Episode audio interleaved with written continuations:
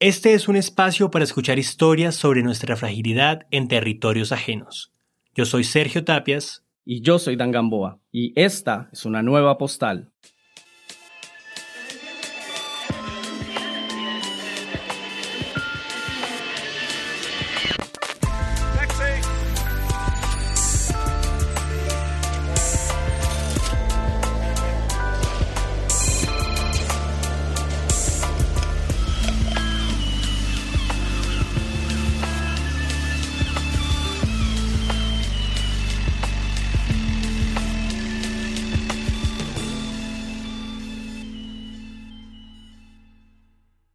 Medio de una isla hay un pueblo con una pequeña iglesia de color blanco, con paredes desvencijadas, que tiene por vecinas unas palmeras, una anciana que reza todas las mañanas y un reloj que parece andar, pero que no importa qué hora tenga, para sus habitantes el tiempo será el mismo.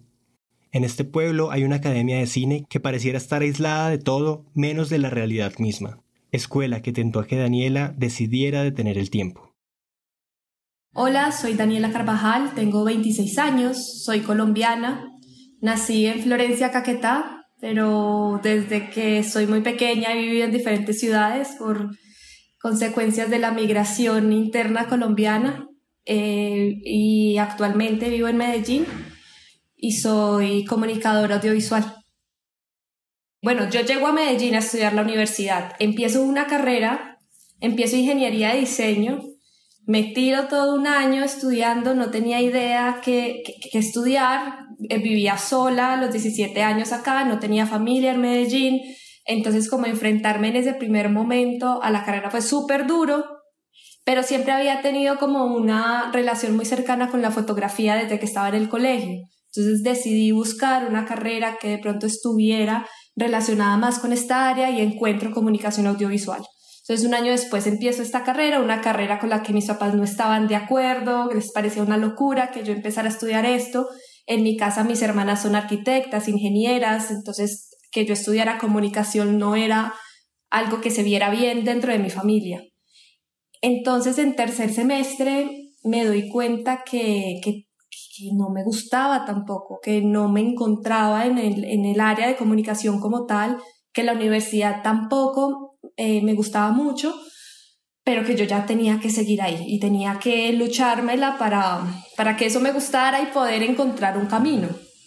Ahí es cuando empiezo a buscar posibilidades de, de, irme a, hacer énfasis en, en, diferentes cosas, encontrar un gusto dentro de la carrera que me lograra impulsar un poco más a cumplir mis objetivos y es cuando mm, empiezo a estudiar historia del cine por mi lado y encuentro que, que, Cuba sin duda a nivel académico en cine y por todo lo que tenía que ver con la revolución y digamos que toda la plata que invirtieron en cultura, pues eso dio paso a que se creara una escuela de cine allá muy importante a nivel latinoamericano y que Gabriel García Márquez había sido como un personaje clave en la formación, entonces pues como que Colombia estaba ahí relacionada y justo habían como unos incentivos de la universidad con irse a hacer un curso de verano, pero no admitían como gente tan chiquita.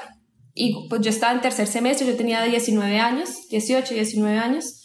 Entonces yo dije, bueno, no importa, me voy a meter, me voy a presentar a ver qué, qué hay. Yo lo único que tenía eran como fotos de viajes que había hecho, entonces monté un portafolio con mis fotografías de viajes y escribí una historia de todas estas fotografías y eso fue lo que presenté. Hasta el momento yo no había realmente realizado algo audiovisual que se pudiera mostrar.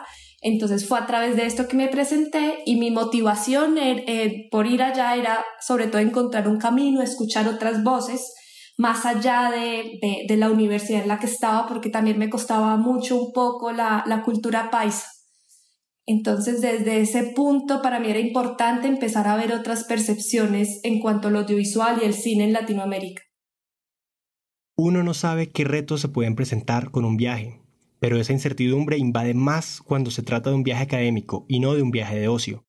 Cuando se alistan las maletas para salir a estudiar a otro país, existe la ansiedad por aprender y empaparse de conocimiento, con esa presión que trae el esfuerzo económico aumenta más cuando se trata de un sitio del cual solo oyes que está anclado en el tiempo, del que no se sabe nada. Daniela tenía temor, no tanto por ella, sino por lo que este viaje representaba para sus familiares que se quedaban atrás. Temor, infundado por esa desconexión que representaría estudiar en Cuba. Me presento a, la universidad realmente sin pensar pues qué iba a pasar. Como a los dos meses me llega que había sido aceptada, que, que ya, que empacara pues para, para irme para La Habana. Y yo, bueno, como les digo a mis papás, que pasé, que yo no les había, yo no les había contado nada a ellos, yo me había presentado sola. Eh, cuando me llega esto, yo, bueno, voy a hablar con ellos, yo tenía unos ahorros, pero necesitaba sí o sí como contar con el resto de apoyo económico para poder, para poder hacerlo. Eh, y, y, bueno, mis papás viven lejos, siempre he vivido lejos de ellos desde que estoy muy pequeña, entonces todo es por llamada, nunca nada es presencial. Entonces eso también como que a veces complica un poco la cosa cuando uno sabe que el otro no va a estar tan de acuerdo con, con esas decisiones que uno sí quiere tomar. Entonces, bueno, llamo a mis papás, les cuento, mmm, mi mamá me dice, pero se va a ir sola, ¿usted qué, qué, se va a ir a hacer por allá? ¿Usted sola? ¿Qué peligro? Eh, yo, no, yo había viajado antes afuera, pero siempre en familia. Nunca había tenido pues como esta experiencia en, en total soledad. Eh, y mi papá lo mismo, como no, Daniela, definitivamente no, o sea, sola no se va a ir y yo, pero pues es que ya vivo sola acá en Medellín hace más de un año, no tiene ningún sentido, o sea, vivo en una de las ciudades más peligrosas de Latinoamérica, no me llaman, puedo dejar de hablarme con ustedes hasta 15 días y se van a preocupar. O sea, como que e, esas son como esas incoherencias que uno a veces encuentra con los papás y con la gente que es cercana a uno que uno dice, bueno, no, esto no tiene ningún sentido. Entonces hablé, ahí como que ya la, hablé con una de mis hermanas y mis hermanas me dijeron, no, usted se tiene que ir, se tiene que ir. Y yo, yo pues ayúdeme a convencer a mis papás y hago vaca de alguna manera y voy. Bueno, el caso fue que eh, lo logré, pues como el, el, permiso, todo, y ahí ya era como alistar el viaje para ir a La Habana casi mes y medio después. Mientras pasaban los días, Daniela revisaba en internet fotos y videos del sitio donde iba a estudiar y el pueblo donde viviría. La Escuela Internacional de Cine y Televisión de San Antonio de los Baños fue creada en parte por Gabriel García Márquez y es un epicentro para los creativos del mundo. En esta escuela los estudiantes aprenden de la mano no de profesores en sí, sino de cineastas que están haciendo cine al mismo tiempo. Es un ejercicio de aprendizaje constante en la marcha, muy a pesar de estar en medio de la nada, aunque claro, no sería nada extraño, ya que de donde había nacido existía cierto recuerdo vibrante que vería reflejado en su nuevo y temporal hogar. La motivación y, lo que a mí realmente me, me llevaba a asumir este viaje, bueno, el cine entra en mi vida como una posibilidad de, de, de cuestionarme sobre todo de dónde venía yo, este, nacer en Florencia, Caquetá, tener que salir de allá por la violencia, vivir luego en Armenia, vivir luego en Medellín y como que toda mi familia regada por todo el país. Nunca hemos vivido juntos todos porque mis papás se separaron, entonces como que en el cine y en el gusto por ver las películas encontré una forma en la que yo creo que en algún momento podré narrar esas vivencias y ese de dónde vengo yo, esa, esa familia mía y ese pasado, digamos, que, que nace en, en el Caquetá y que a mis papás también les toca criar tres niñas en los 90 en Doncello y Florencia Caquetá, encerradas prácticamente. Entonces como que toda esa historia para mí eh, yo, yo nunca había pensado que eso realmente era importante hasta que empecé a ver películas y vi que había gente que narraba sus historias. Y yo dije, brutal, que en algún momento yo pueda hacer, llegar a un nivel como de conciencia, de creatividad narrativa y bueno, de un montón de otras cosas y poder narrar eso que pasaba, que hasta hoy en día, digamos, está en construcción, pero en ese momento fue como el, el clic que yo hice con el cine y con lo audiovisual. Entonces, a partir de esto, pues busco el taller, el taller era de documental y pues además de todo esto, además de ser documental, pues esto, eh, pues digamos que en ese momento de mi vida, también pensando mucho como en la revolución cubana, en todo esto que había dejado en las artes, me emocionaba demasiado. Ese imaginario de, pucha, voy a conocer realmente como el, el, el país libre de Latinoamérica, donde pasaron tantas cosas, donde aquí no pasan, pero allá sí, entonces era como todo este imaginario que uno se crea eh, que, yo quería descubrir. Entonces, bueno, me aceptan en la escuela eh, y empieza como la preparar todo, los preparativos para el viaje. Entonces mi mamá era, allá no hay nada, Daniela, usted tiene que llevar todo, tiene que llevar comida, tiene que llevar enlatados, tiene que llevar papel higiénico, crema dental.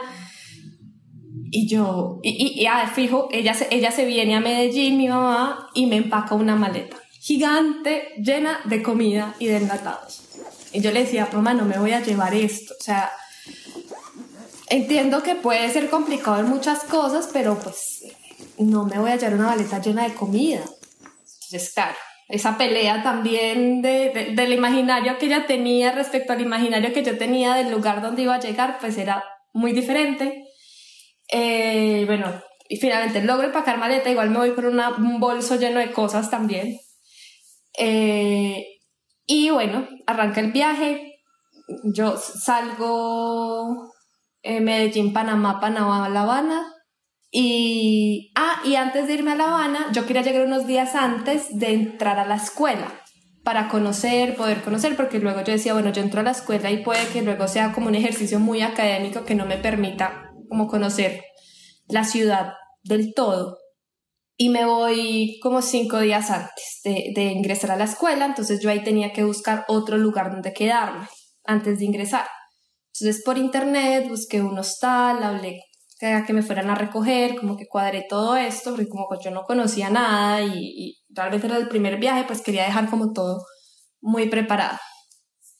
Entonces viajo, llego a La Habana, todo normal, y pasa algo y es que mientras estoy en la fila, yo, yo soy una mujer chiquita, o sea, de estatura y soy delgadita y, y, parezco muy, muy pequeña, eh, más, pues siempre he aparentado ser menor. Entonces yo llego al aeropuerto de La Habana y de una llegan la policía. Moda que requisarte toda, muestra los papeles, con quién vienes, eh, muéstranos el pasaporte y eh, hasta ese momento no les había mostrado la carta de la escuela. Eh, y me dicen, eh, bueno, su pasaporte colombiana y dónde se va a quedar. Y yo no, vienen por mí, ¿quién viene por usted? ¿Usted para dónde va? Yo en ese momento me congelé y dije, pucha, qué, qué difícil. Y no, no había entrado, apenas iba a entrar a La Habana.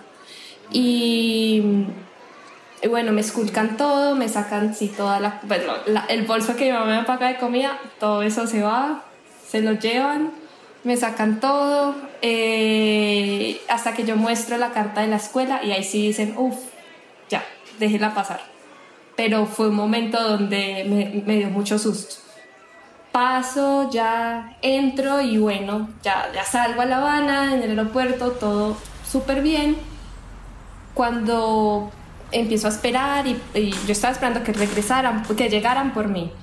Y pasa una hora, pasan dos horas y nada, nadie, nadie. Yo veía que si llegaban por gente como con el letrerito o, bueno, y nada, yo, yo decía, pucha, ¿qué va a pasar acá? Yo, yo estaba pensando, yo no, pues si algo me voy a, a, la escuela porque pues aunque no tengo ingreso ya, pues que por lo menos me salven o algo. Pero la escuela no es en La Habana, sino en San Antonio de los Baños, es más lejos. Entonces yo dije, ¿qué voy a hacer? Pasan dos, tres horas y nada, yo sentada, sentada en el aeropuerto, en el piso, y había un man que nos habíamos hecho ojitos así en el avión, como medio de coqueteo, y el man también estaba sentado, como esperando, entonces yo dije, no me voy a acercar a este man a ver qué. Y yo, yo ahí le dije, mira, estoy esperando, no han venido por mí, no sé qué, y el man me dice como, pues, me dijo, el, el, man que me va a recoger a mí ya viene, no sé dónde me va a quedar, si quieres nos vamos. Y yo, marica, ¿qué hago? O sea, yo ahí sí dije, corro muchísimo riesgo irme primero con un desconocido, no hay como ningún chat, no hay nada que realmente esclarezca que yo hablé con este man en algún momento. Si me pierdo, me pierdo ya del todo y nadie se va a dar cuenta. En ese momento entendí que era una mujer vulnerable, muy vulnerable, que cualquier cosa podía pasar, aunque nada malo me hubiera pasado hasta el momento, pero sí pensar en las consecuencias me daba susto. Pero también decía, ¿y qué más hago? Entonces yo al final le dije al man, pues sí, si el man que lo venía a recoger le dice que si, si tiene cupo en la casa, pues de una. Llegar al aeropuerto José Martí puede ser un golpe de realidad. Es notable, desde que llegas, que las cosas avanzan a otro ritmo. Comunicarse con los medios actuales de redes sociales o encontrar una red Wi-Fi libre son cosas extrañas una vez pisas este país, y si no está todo perfectamente calculado antes de viajar, instantáneamente te invade la sensación de desconcierto que causa el estar perdido, sabiendo en dónde estás. Llegan a recogerlo, el tipo dice, sí, de una, yo tengo, tengo lugar en la casa para que te quedes allá relajada. Listo, y, bueno, y me monté en un carro y me fui con esos manes. Llegamos a la casa, el dueño, sabes, como que son estos hostales que no son totalmente legales, que tienen, que son estos paladares al mismo tiempo, estos restaurantes no legalizados. Y era mm, una habitación que tenía ocho camas. En ese momento habían cinco manes de la India, el man con el que yo me encontré en el aeropuerto y yo. Eran puros manes en una misma habitación, un solo baño. Y yo, uff, marica. Listo ya está. Eh, yo, me, yo dije, ya, pues va a pasar la primera noche, si realmente veo que esto se va muy a la mierda, pues, pues me voy o, o me quedo, ya. Una pausa y volvemos. No olvides suscribirte para recibir nuevos episodios de Postales. ¿Te preocupas por tu familia? Entonces, ¿por qué darles solo huevos ordinarios cuando pueden disfrutar de lo mejor? Eggland's Best, los únicos huevos con ese delicioso sabor fresco de granja, además de la mejor nutrición, como 6 veces más vitamina D, 10 veces más vitamina E y 25% menos de grasa saturada que los huevos regulares, además de muchos otros nutrientes importantes. Así que, dales los mejores huevos. Eggland's Best, mejor sabor, mejor nutrición, mejores huevos. Y el dueño del lugar era un, un, personaje increíble, era un abogado que buscando otras cosas para hacer, monta en su casa este hostal un poco improvisado, hace escenas clandestinas y resulta ser un bailarín de salsa increíble. Entonces, este personaje eh, realmente hace que todo el miedo que yo tenga se vaya porque empieza a ser una persona muy amable cero conchuda, cero atrevido y, y yo ahí también entendí que, que, bueno, en un momento pensé que era muy vulnerable, pero que había sido muy afortunada encontrarme con esos personajes y que a veces, pues, como que esa desconfianza que uno tiene por donde uno es y que uno desconfía en cada momento y en cada movimiento que va a hacer, pues en ese momento ese imaginario se borró un poco y pude confiar en, un desconocido y ese desconocido ayudó a que mi viaje empezara eh, de una manera maravillosa. Y bueno, estuve ahí con ellos estos, esos días, como fueron como tres días, cuatro días más o menos. Y bueno, y como este señor era bailarín, nos llevaba a unos shows de salsa muy chéveres. Eh, empecé, pues, arrancó muy bueno. Y luego ya llegó el momento de entrar a, a la escuela y, y bueno, ya me despido de todo el mundo, me despido de este man que, había conocido en el avión. Dejando atrás las calles pintadas con nostalgias de La Habana, Daniela toma rumbo hacia el sur, a San Antonio de los Baños, un pueblo en el medio de la isla, donde en un damero perfecto y de fachadas avivadas por el sol del trópico, encuentra aquí su nuevo hogar. Parecía que el estar en aquel anónimo sitio para los estándares mundiales era el escenario perfecto para separarse del mundo y aprender. Y, bueno, ya ingreso a la escuela y en la escuela cuando entro me doy cuenta que soy la más chiquita de la clase, que todos son gente que tiene muchísima experiencia y yo no sabía nada. y pues ese golpe fue un poquito fuerte porque yo iba muy emocionada, obviamente con ganas de aprender mucho, pero esa gente me llevaba muchísima ventaja en campo, por ejemplo, muchos antropólogos, sociólogos, que ya tenían entre 26 años y 30, yo apenas arrancando carrera.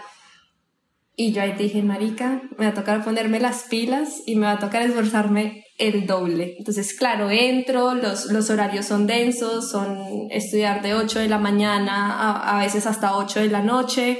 Eh, entre eso está mucha teoría y ejercicios también dentro de la universidad para prepararse, digamos que esto es un taller documental, entonces lo que piden es que uno los primeros 15 días de mucha teoría, eh, historia, ve muchas películas todo el tiempo.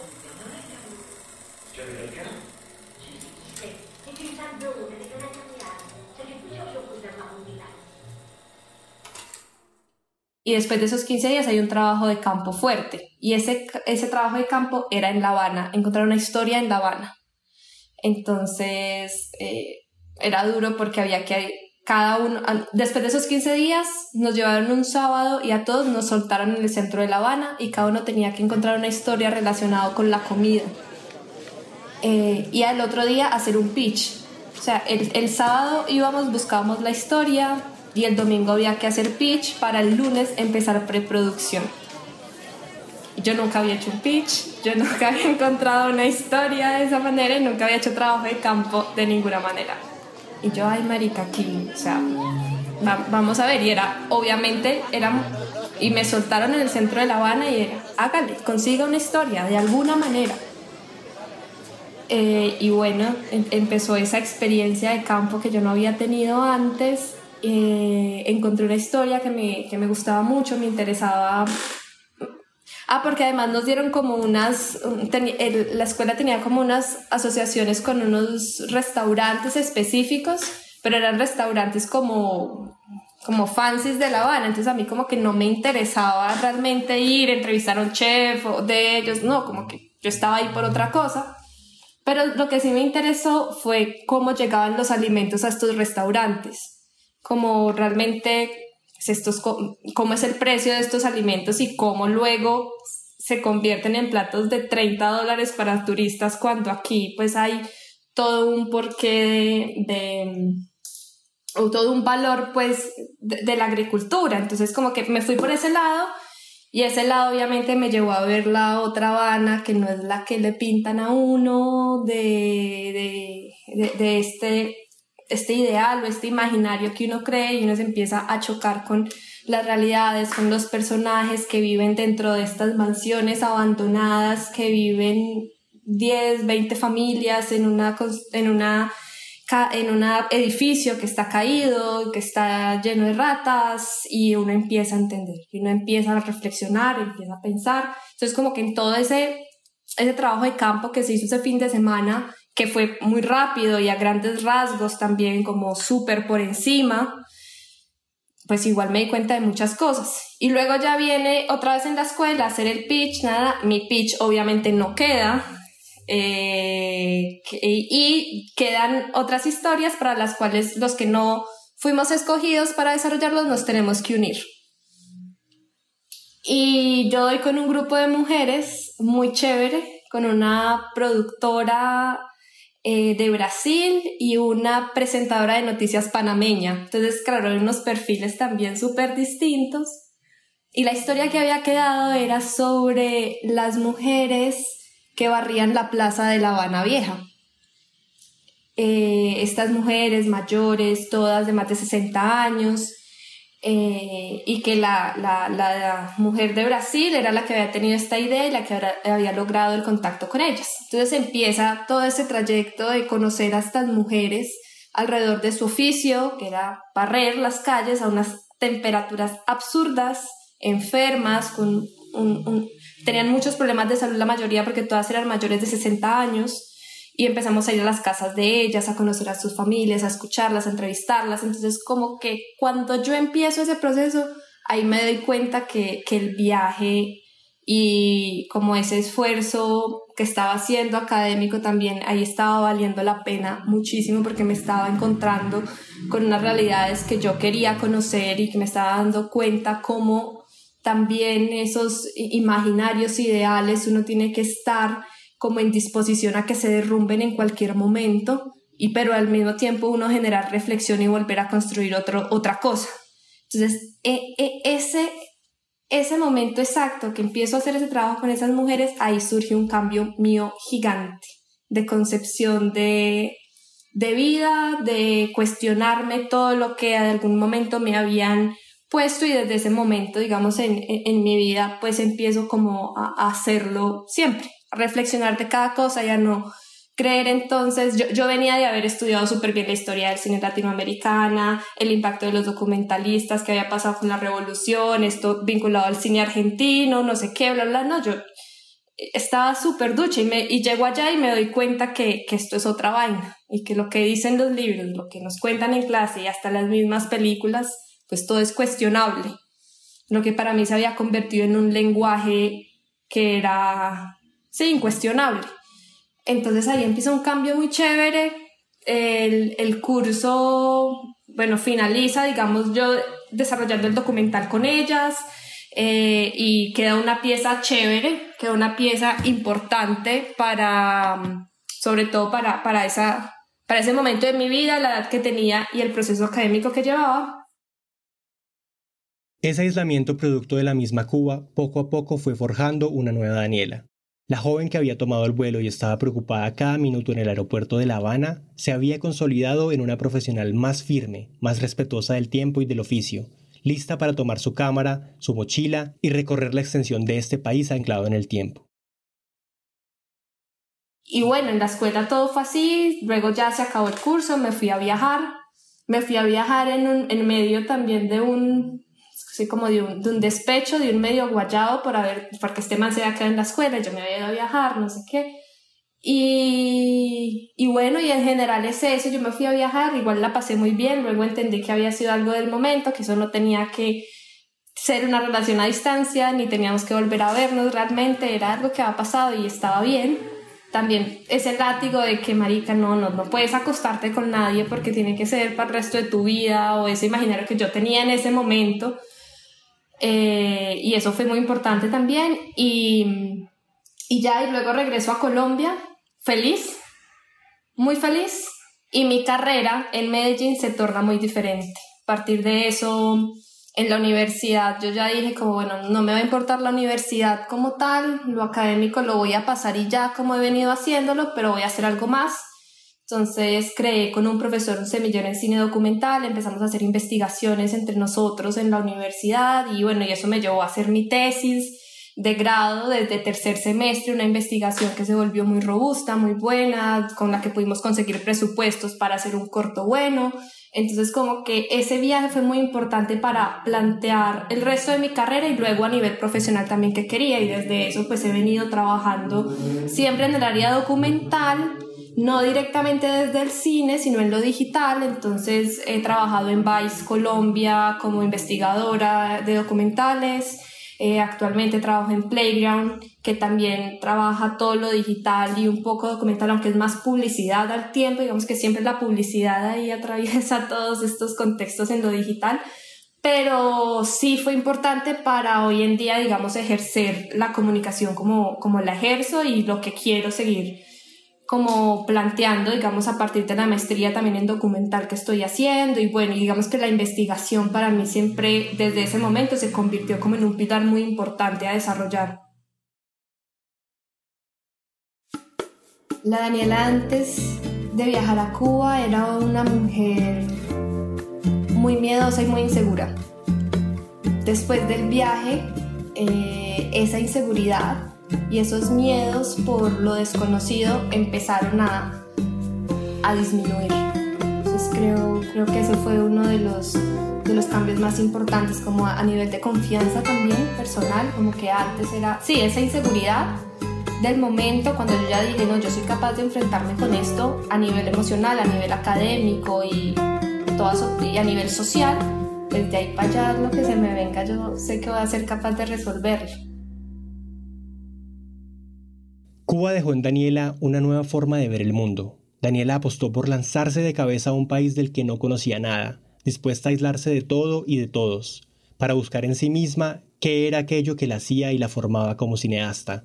Cuba quedó atrás, tal vez desde la nostalgia, anclada en el tiempo, aunque para Daniela quedó anclada en el recuerdo. Gracias a todas las personas que nos escuchan. Pueden encontrarnos en las redes sociales como Postales Pod.